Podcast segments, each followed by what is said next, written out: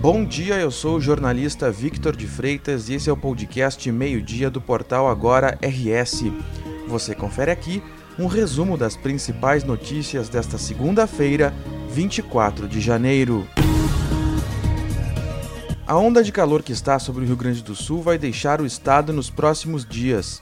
Segundo a previsão, uma frente fria vai ingressar no território gaúcho a partir da próxima quarta-feira.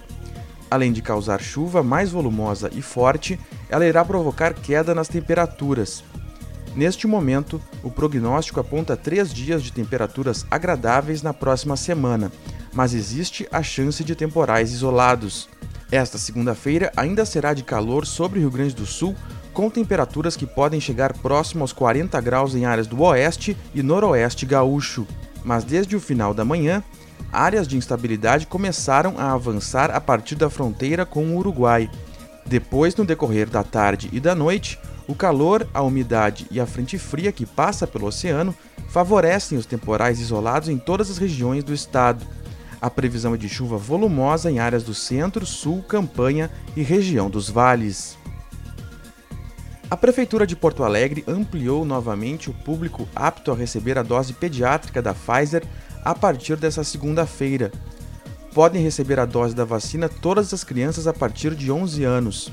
A vacinação de crianças indígenas, quilombolas, autistas com comorbidade e deficiência a partir de 5 anos também foi mantida. A imunização está disponível das 8 horas da manhã às 5 horas da tarde em sete unidades de saúde da capital: Chácara da Fumaça, Clínica da Família IAPI, Clínica da Família José Mauro Serati Lopes, Moab Caldas, Nova Brasília, Santa Marta e Santo Alfredo. As unidades de saúde da capital que estavam fechadas desde a última quinta-feira retomaram o atendimento nesta segunda-feira.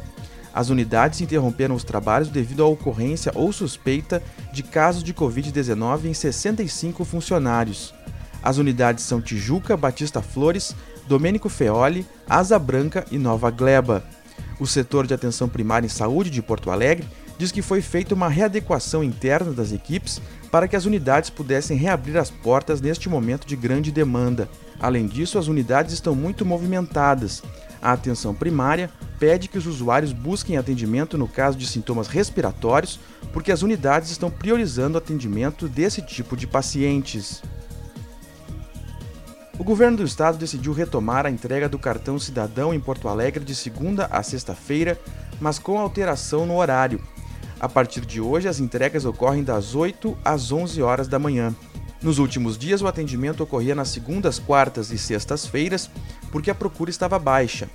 No entanto, na última semana, a procura voltou a aumentar. O atendimento é realizado no prédio da Fundação Gaúcha do Trabalho e Ação Social, a FGTAS, localizada na Avenida Borges de Medeiros 521, no centro histórico da capital.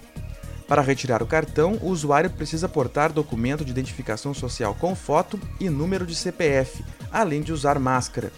Antes de se dirigir ao local, é possível conferir o direito ao benefício pelo site do Devolve ICMS, informando CPF e data de nascimento. O cartão poderá ser retirado até 15 de março. Depois, deverá ser desbloqueado para uso. Caso não seja retirado em seis meses, será cancelado. Nessa situação, será necessária a solicitação de segunda via para utilizar o benefício por meio do call center da Secretaria da Fazenda do Estado. Nesse caso, serão descontados R$ 5,00 do próximo crédito.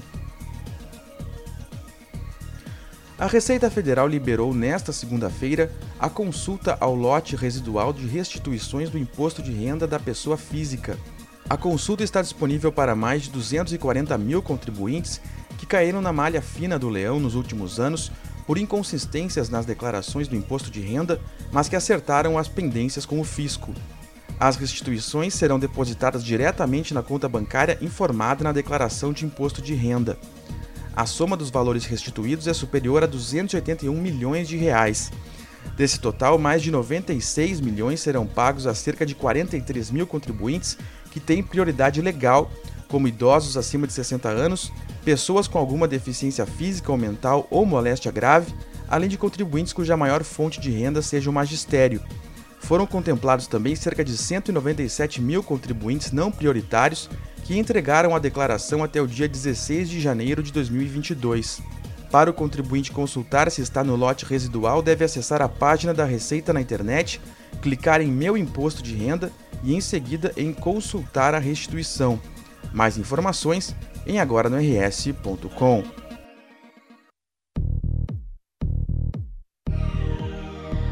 Esta edição do meio-dia chegou ao fim, mas você fica sabendo o que acontece no estado em agora-no-rs.com. Obrigado pela companhia e até o meio-dia de amanhã.